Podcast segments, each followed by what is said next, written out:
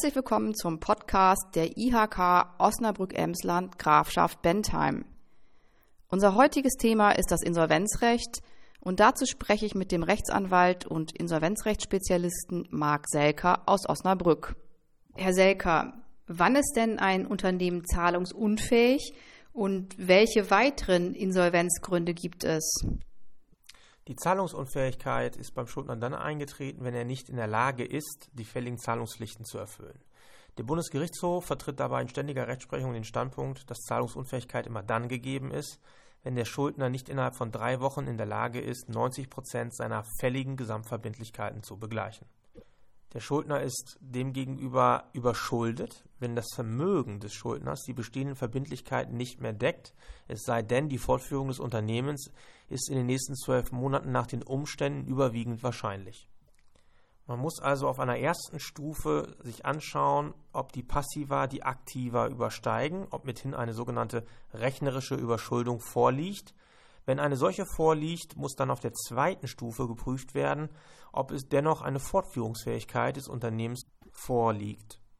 Im Grunde muss die Zahlungsfähigkeit fortlaufend gesichert sein, denn im Rahmen der Überschuldungsprüfung kommt es zu einer Finanz- und Ertragsrechnung und es muss ein Wahrscheinlichkeitsgrad von mehr als 50 Prozent gegeben sein, damit man eine Fortführungsfähigkeit letztlich bejahen kann. Der Prognosezeitraum, für den man eine solche Fortführungsfähigkeit bestimmen muss, ist äh, ab dem 01.01.2021 auf zwölf Monate begrenzt. Wie vielleicht einige unserer Zuhörer schon mal im Radio gehört haben, zum 1. Januar 2021 ist das Gesetz über den Stabilisierungs- und Restrukturierungsrahmen, kurz das Staruk, in Kraft getreten. Welche Neuerungen ergeben sich daraus für Unternehmen, Herr Selker? Ja, schön, dass Sie mir diese Frage zum Stabilisierungs- und Restrukturierungsrahmen, kurz Staruk genannt, äh, dass Sie mir diese Frage stellen. Das Staruk ist ab dem 01.01.2021 in Kraft getreten. Es ist die Umsetzung über die Richtlinie zum sogenannten präventiven Restrukturierungsrahmen. Was sind die wichtigsten Eckpunkte dieser gesetzlichen Neuerungen? Der präventive Restrukturierungsrahmen ist ein eigenständiges außergerichtliches Sanierungsverfahren das heißt, wir bewegen uns hier nicht mehr beim Insolvenzgericht, äh, sondern Sie können ohne Hilfe des Gerichts sich außergerichtlich sanieren. Kernpunkt des Starucks ist der sogenannte Restrukturierungsplan, der ähnlich eines Insolvenzplans einen Vergleich zwischen dem Unternehmen und den Gläubigern darstellt. Der Restrukturierungsplan ist das Kerninstrument und dient der Abwendung der Insolvenz. Ganz wichtig zu verstehen ist, dass ein Staruk-Verfahren nur bei drohender Zahlungsunfähigkeit in Anspruch genommen werden kann. Das heißt, bei bereits eingetretener Zahlungsunfähigkeit oder Überschuldung gilt das Staruk-Verfahren nicht. Dann müssen Sie wieder in den modularen Sanierungsbaukasten schauen und können sich nur mittels eines Insolvenzverfahrens in Eigenverwaltung oder eines Regelinsolvenzverfahrens sanieren. Bei einem Staruk-Verfahren werden Sie von einem Restrukturierungsbeauftragten begleitet, der den Sanierungsprozess und den Restrukturierungsplan überwacht. Neben dem Restrukturierungsbeauftragten kann zusätzlich auch ein Sanierungsmoderator eingesetzt werden.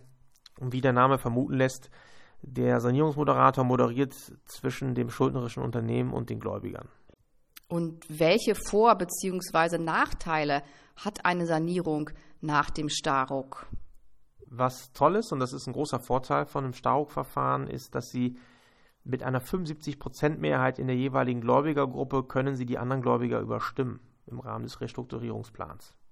Ein weiterer Vorteil ist sicherlich, Sie haben nicht den Malus einer Insolvenz in der Öffentlichkeit, weil, wie schon gesagt, das Staruk-Verfahren ist gerade kein Insolvenzverfahren und man kann auch wohl zusammenfassend sagen, dass die Kontroll- und Aufsichtsmechanismen weniger ausgeprägt sind als bei einem gerichtlichen Insolvenzverfahren. Es gibt natürlich auch Nachteile. Wesentliche Nachteile sind, dass Sie kein Insolvenzgeldanspruch haben. Das heißt, Sie können nicht wie bei einer Insolvenz in der Eigenverwaltung für bis zu drei Monate über die Bundesagentur für Arbeit für Ihre Arbeitnehmer die Nettolöhne sich bezahlen lassen. Das geht in einem Staruk-Verfahren nicht. Äh, und Sie können auch nicht in die laufenden Vertragsverhältnisse eingreifen. Das heißt, Sie haben, wenn Sie unliebsame Lieferverträge haben, Arbeitsverhältnisse, Miet- und Pachtverträge, sogenannte Cashfresser, von denen können sie sich nicht frühzeitig lösen. Das geht auch nur wieder im Rahmen eines Insolvenzverfahrens. Was man abwarten muss, ist, wie sich das Staruk-Verfahren in der Praxis auswirkt. Dadurch, dass man das ja nur bei der drohenden Zahlungsunfähigkeit, also zu einem sehr, sehr frühen Zeitpunkt in Anspruch nehmen kann, kann es auch sein, dass die Gläubiger, weil es eben noch so ein früher Zeitpunkt ist und die ZU, die Zahlungsunfähigkeit nur droht, nicht bereit sind, hohe Sanierungsbeiträge im Rahmen eines Restrukturierungsplans zu leisten. Aber das wird die, die Praxis in den nächsten Jahren zeigen. Was mir noch ganz wichtig ist zu sagen, dieses Staubverfahren bringt einmal eine komplett neue Verfahrensart äh, auf den Tisch des Sanierers und installiert auch ein Frühwarnsystem, äh, was im Grunde der entscheidende Faktor ist, um eine Insolvenz zu vermeiden. Das heißt, wenn Sie Geschäftsführer, Geschäftsleiter eines Unternehmens sind, müssen Sie durch das Starruck äh, fortlaufend die Krisenampel im Unternehmen im Blick haben. Das heißt, Sie müssen den Fokus auf die sogenannten Frühwarnindikatoren, auf die Warnsignale richten und schauen, wann droht mein Unternehmen zahlungsunfähig zu werden oder ist die Zahlungsunfähigkeit schon eingetreten. Das bedingt natürlich eine fortlaufende Analyse der Liquidität und eine nachhaltige Liquiditätsplanung im Unternehmen. Wenn Sie also sehen, Sie haben Streit im Gesellschafterkreis, Sie haben eine, eine fehlende Strategie, Sie, Ihre Bestände bauen sich ab, Sie haben bei den Durchlaufzeiten eine Erhöhung, bei den Lagerzeiten eine Erhöhung, Sie haben Verluste, Kreditlinien sind ausgeschöpft, es kommt zu Zahlungsstockungen und zu Lieferungsstockungen. Das sind alles Warnsignale, wo Sie wissen müssen, die Krisenampel springt von grün auf zumindest orange.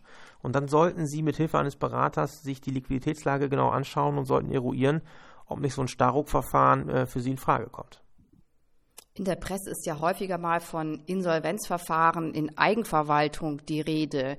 Herr Selker, wodurch zeichnet sich dieses Verfahren aus und was sind ganz konkret die Vor- und Nachteile? Ja, neben dem vorhin schon angesprochenen Starruck-Verfahren können Sie sich selbstverständlich auch unter Insolvenzschutz sanieren. Was heißt das? Sanierung unter Insolvenzschutz heißt vor allem Eigenverwaltungsverfahren. Das heißt, das ist eine Verfahrensart, die bei eingetretener Zahlungsunfähigkeit oder bei Überschuldung in Anspruch genommen werden kann. Entscheidender Vorteil hier im Hinblick auf das Staruk-Verfahren ist, dass Sie sich bei einem Eigenverwaltungsverfahren von Dauerschuldverhältnissen wie Arbeitsverhältnissen, Lieferverträgen usw. So lösen können. Das ist bei einem Staruk-Verfahren nicht möglich. Auch können Sie bei einem Eigenverwaltungsverfahren die Gläubiger frühzeitig über einen sogenannten vorläufigen Gläubigerausschuss beteiligen, was im Ergebnis die Transparenz und die Planbarkeit für die Gläubiger erhöht und im Ergebnis wohl auch den Sanierungsbeitrag seitens der Gläubiger äh, sicherstellt und damit im Ergebnis auch eine bessere Sanierung als Ergebnis hat. Das Eigenverwaltungsverfahren ist ein gerichtliches Insolvenzverfahren, das heißt, Sie müssen, um dieses Verfahren überhaupt in Gang zu bringen, einen entsprechenden Insolvenzantrag bei dem für Sie zuständigen Insolvenzgericht einreichen. Und das machen Sie mit Hilfe von auf Insolvenzrecht spezialisierten Experten, die mit Ihnen zusammen äh, einen solchen Antrag vorbereiten. Man kann zusammenfassend sagen, dass die, die Erfolgsfaktoren bzw. die Vorteile einer Eigenverwaltung sind, Sie bleiben als Geschäftsleiter, bleiben Sie im Driver Seat. Es gibt eben keinen Insolvenzverwalter, der Ihnen vorgibt, wie Sie Ihren Laden, Ihr Geschäft zu sanieren haben. Es gibt Insolvenzgeld für die Arbeitnehmer durch die Bundesagentur für Arbeit für bis zu drei Monate. Sie können Ihre Altverbindlichkeiten, also die Insolvenzforderungen, können Sie mittels eines Insolvenzplans äh, regulieren und die Sanierungsberater begleiten Sie hier durch das Verfahren. Anstelle eines Insolvenzverwalters gibt es einen Sachwalter. Dies, das muss man sich so vorstellen, ist ein gerichtlich bestellter und legitimierter Schiedsrichter, der überwacht die Sanierung und achtet darauf, dass Sie als Unternehmer zusammen mit dem Sanierungsberater die Gesetze einhalten, wenn man es ganz grob so sagen will.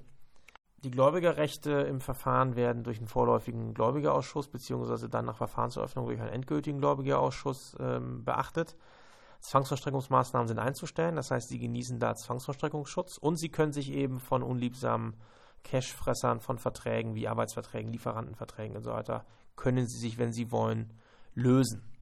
Ich möchte noch kurz ein, zwei Sätze zum groben Ablauf benennen. Wie ich eingangs schon gesagt habe, ähm, werden Sie mit Hilfe eines Sanierungsberaters einen entsprechenden Antrag stellen beim Insolvenzgericht. Das Insolvenzgericht wird, wenn es gut vorbereitet ist, dann entsprechenden Sachwalter bestellen. Dann kommt es zu einer vorläufigen Eigenverwaltung, die meistens ja, drei Monate läuft. Äh, nach den drei Monaten wird dann das Verfahren eröffnet, das Eigenverwaltungsverfahren. Und man wird dann relativ zügig äh, nach Verfahrenseröffnung einen Insolvenzplan aufstellen und sich mit den Gläubigern eben vergleichen. Im Idealfall steht am Ende, dass die Arbeitsplätze weitestgehend erhalten bleiben, das Unternehmen, der Rechtsträger bleibt erhalten, die Altverbindlichkeiten werden über den Insolvenzplan reguliert und diese Mechanismen stärken natürlich das Vertrauen nachhaltig in ihr Unternehmen und letztlich äh, in der Idealsituation erreichen sie Gewinn für alle Verfahrensbeteiligten. Auch hier gibt es aber, das muss man ehrlicherweise sagen, auch ein paar Nachteile. Größter Nachteil ist, die Eigenverwaltung ist ein Insolvenzverfahren. Das heißt, Sie haben in der Öffentlichkeit haben Sie den Insolvenzmakel. Und die Durchführung eines solchen Verfahrens, allein auch schon die Antragstellung, äh, bedingt einen hohen Aufwand. Das heißt, Sie brauchen relativ frühzeitig, brauchen Sie Insolvenzexperten, Sanierungsberater. Nicht zuletzt durch die gesetzlichen Neuerungen, die jetzt zum 01.01.2021 gekommen sind aus Berlin, sind die Voraussetzungen für die Eigenverwaltung nochmal erhöht worden. Also Sie müssen zum Beispiel jetzt im Rahmen der Antragstellung schon einen Finanzplan aufstellen, der sich über sechs Monate erstreckt. Sie müssen einen aktuellen Stand abgeben über die Verhandlungen mit den Gläubigern und Sie müssen auch genau darstellen, welche Sanierungsmaßnahmen Sie ergreifen äh, und dabei aber auch darstellen, dass Sie die insolvenzrechtlichen Pflichten einhalten.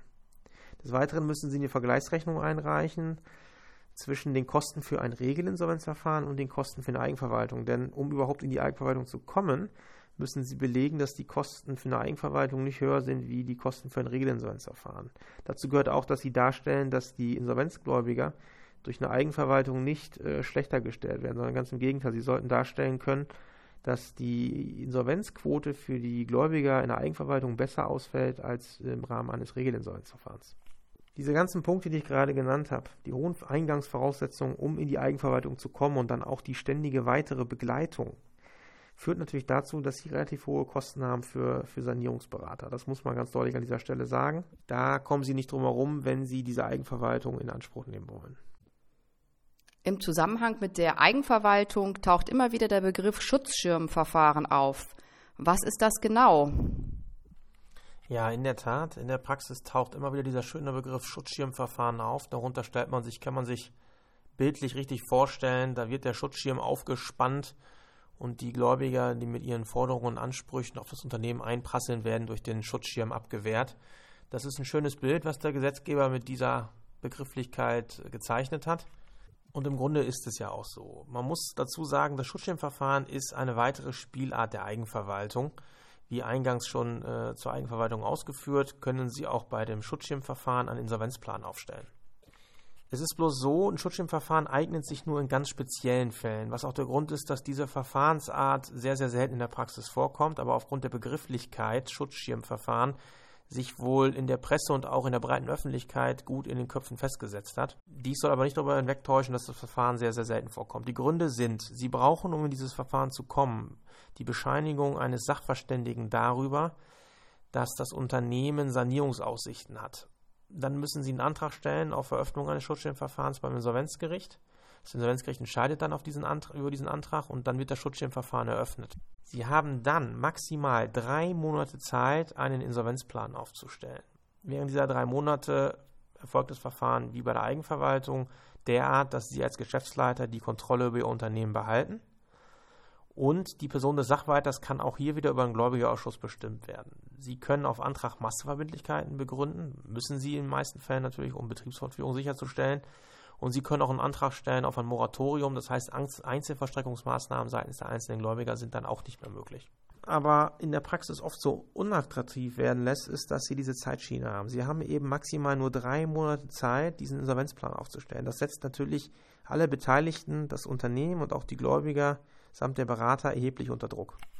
Auch müssen Sie, und das ist zumeist ein Wirtschaftsprüfer oder Steuerberater, einen Sachverständigen finden, der Ihnen die Sanierungsaussichten schriftlich, meistens nach IDW-Standard, bestätigt. Diese Eingangshürden führen dazu, dass diese Verfahrensart des Schutzschirmverfahrens in der Praxis sehr, sehr selten vorkommt. Es kommt vor, es kommt vor allem vor bei Großinsolvenzen, wo die Berater schon meistens zeitlich vorher sehr, sehr gut die Dinge vorbereitet haben und der Sanierungsweg schon in der Schublade schlummert. Das heißt, zu dem Zeitpunkt, wo dann der Antrag auf Einleitung eines Schutzschirmverfahrens zu Gericht geht, ist die Sanierungslösung schon mit vielen Verfahrensbeteiligten zumindest mündlich im Vorhinein abgestimmt. Anders können Sie auf der Zeitschiene drei Monate ähm, auch, sage ich mal, den Sanierungserfolg nicht sicherstellen. Was sicherlich noch wichtig ist zu erwähnen, Sie können ein Schutzschirmverfahren auch bei drohender Zahlungsunfähigkeit einleiten. Da haben Sie also die Parallele zum Staruk-Verfahren. Bei einer klassischen Eigenverwaltung, die ich vorhin länger skizziert habe, ist das nicht möglich. Da muss die Zahlungsunfähigkeit eingetreten sein oder Sie brauchen eine eingetretene Überschuldung. Denn den Schutzschirm können Sie aber auch bei drohender Zahlungsunfähigkeit in Anspruch nehmen. Herr Selker, und was empfehlen Sie abschließend Unternehmen in Krisenzeiten wie den heutigen? Gerade in Zeiten von Corona eine sehr wichtige Frage, die mir fast täglich gestellt wird. Was kann ich darauf antworten? Der Jurist würde sagen, es kommt darauf an. Was ich aber mit Sicherheit sagen kann, alle Unternehmer, Geschäftsleiter sollten ein Frühwarnsystem installieren. Dies gerade im Hinblick auf die gesetzlichen Neuerungen im Rahmen des Staruk-Verfahrens. Denn das Staruk hat gesetzlich jetzt für die Geschäftsleiter normiert, dass sie ein Frühwarnsystem installieren sollten. Wenn ich von Frühwarnsystem spreche, dann meine ich, man sollte die Liquiditätslage fortlaufend im Blick haben. Das heißt, man muss sich im Grunde jede Woche fragen, bin ich drohend zahlungsunfähig? Ist die Zahlungsunfähigkeit eingetreten? Wird in Zukunft die Überschuldung eintreten oder ist sie vielleicht schon eingetreten? Dieses Frühwarnsystem, was man sich dort äh, aufbaut, gerade auch wenn es sehr, sehr zahlenlastig ist, hilft einem herauszufinden, wann die Krisenampel von grün auf orange oder vielleicht sogar auf rot umspringt. Und das genaue Wissen um die richtige Farbe auf der Krisenampel, grün, orange, rot, ist so wichtig, für die Beantwortung der Frage, welches Sanierungstool ich anwenden soll. Kann ich das Staruk-Verfahren anwenden? Das geht nur bei drohender Zahlungsunfähigkeit. Kann ich ein Schutzschirmverfahren anwenden? Ja, das geht auch bei drohender Zahlungsunfähigkeit, aber auch bei eingetretener Zahlungsunfähigkeit. Oder gehe ich in das Eigenverwaltungsverfahren, was nur bei Überschuldung oder schon bereits eingetretener Zahlungsunfähigkeit funktioniert? Festhalten lässt sich der Sanierungsweg ist immer an den entsprechenden Gegebenheiten auszurichten. Das heißt, Sie müssen sich fragen, bin ich schon drohend zahlungsunfähig? Ist diese Zahlungsunfähigkeit bereits schon eingetreten? Bin ich überschuldet? Bin ich wegen der Corona-Pandemie in die Krise geraten? Benötige ich lediglich eine Restrukturierung meiner Passivseite? Will ich mich von kostenträchtigen Dauerschuldverhältnissen wie Arbeitsverträgen, Miet- und Pachtverträgen lösen?